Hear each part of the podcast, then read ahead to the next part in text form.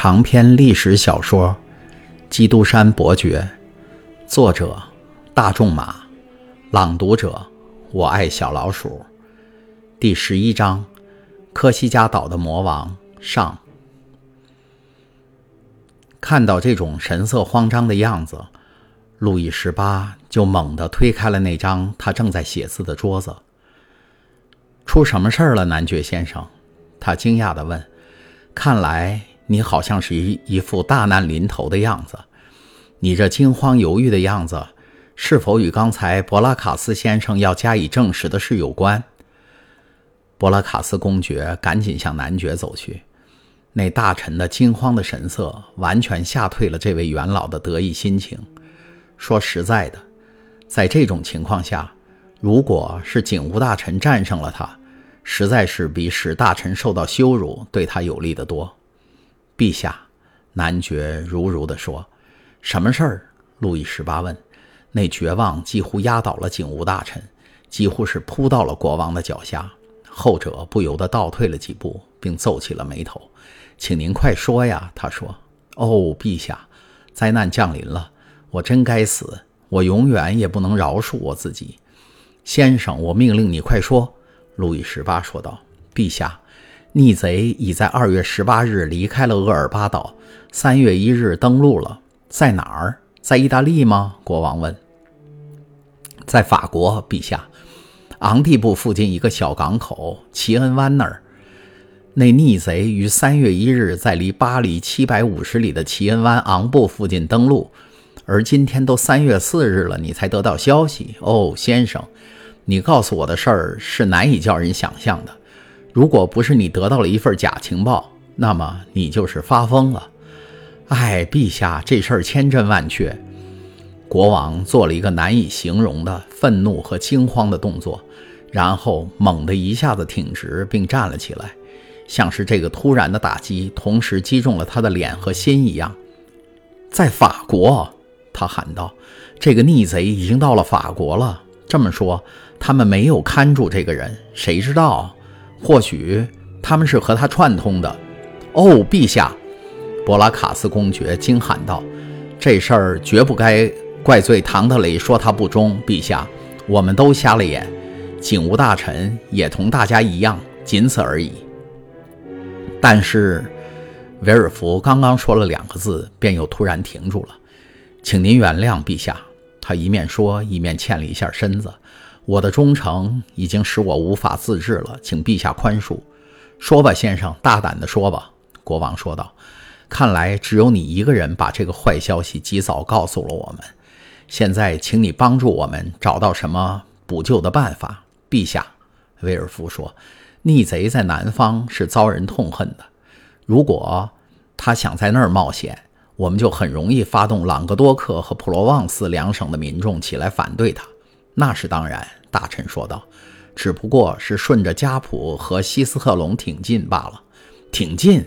他在挺进？”路易十八说：“这么说，他是在向巴黎挺进了吗？”警务大臣一声不响了。这无疑是一种默认。陀菲内省呢，先生？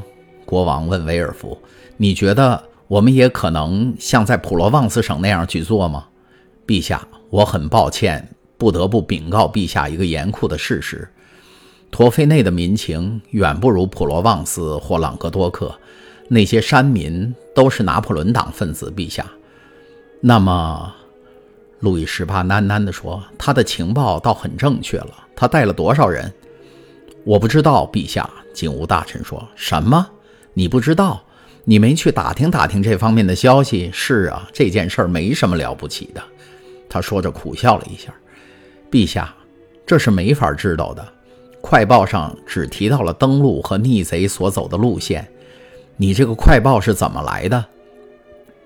大臣低下了头，涨红了脸，他喃喃地说：“快报是投递站接力送来的，陛下。”路易十八向前跨了一步，像拿破仑那样交叉起双臂。哦，这么说，七国联军推翻了那个人，在我经过了二十五年的流亡以后，上天显出奇迹。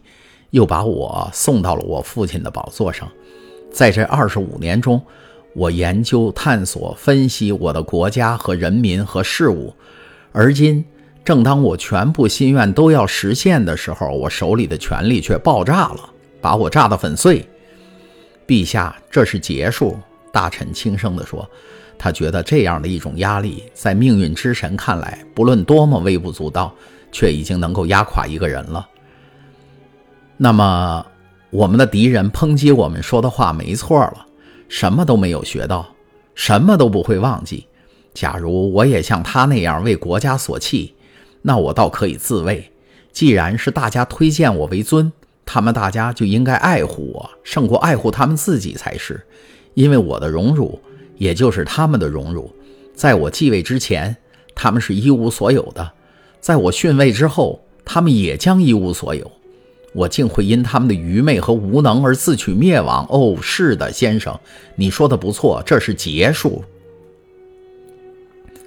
在这一番冷嘲热讽之下，大臣一直弓着腰，不敢抬头。博拉卡斯德公爵一个劲儿地擦着他头上的冷汗，只有维尔福暗自得意，因为他觉得他越发显得重要了。王国，国王路易又说，他一眼就看出了国王将要坠入的深渊。王国，从快报上才知道王国的消息。哦，我情愿踏上我哥哥路易十六的断头台，而不愿意这样丑态百出的被人赶下杜伊勒宫的楼梯。笑话啊！你为什么不知道他在法国的力量？而这原是你应该知道的，陛下，陛下，大臣咕哝地说：“陛下开恩，请您过来，维尔福先生。”国王又对那青年说道。后者一动也不动，停住了呼吸，倾听一场关系到一个国王的命运的谈话。来来来，告诉大臣先生他所不知道的一切，别人却能事先知道。陛下。那个人一手遮盖住了天下人的耳目，谁也无法事先知道这个计划，无法知道这是多么伟大的字眼。不幸的是，我已经都知道了。天下确实有伟大的字眼，先生。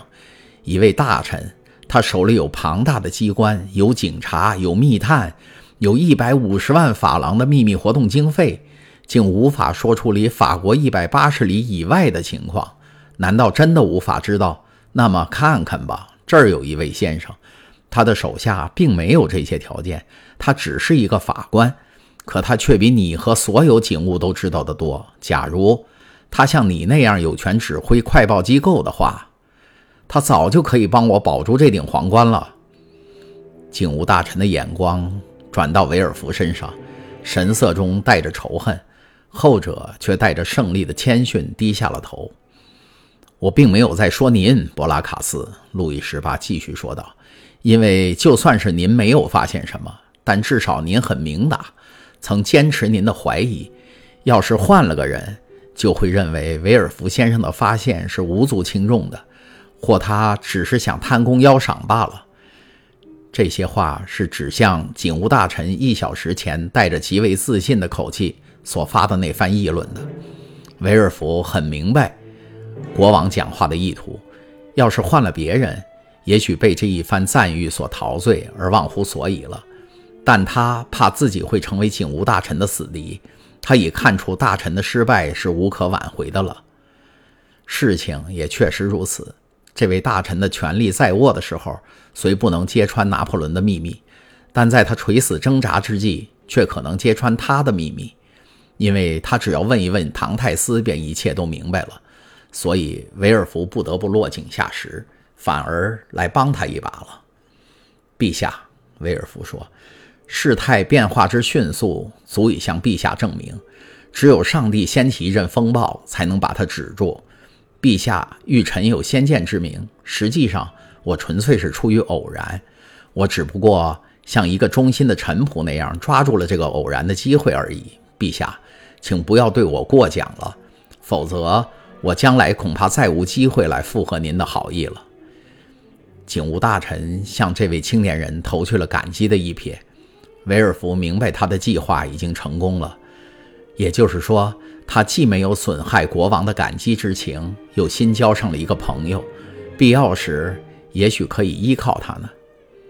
那也好，国王又开始说道：“先生们，他转过向博拉卡斯公爵和警务大臣说道：“我对你们没有什么可以谈的了，你们可以退下了。剩下的事儿必须由陆军部来办理了。幸亏，陛下，博拉卡斯说，我们可以信赖陆军。陛下知道，所有的报告都证实他们是忠心耿耿的。刚才您听到的是由我爱小老鼠播讲的长篇历史小说《基督山伯爵》。”第十一章，科西嘉岛的恶魔上，请继续收听第十一章，科西嘉岛的恶魔下。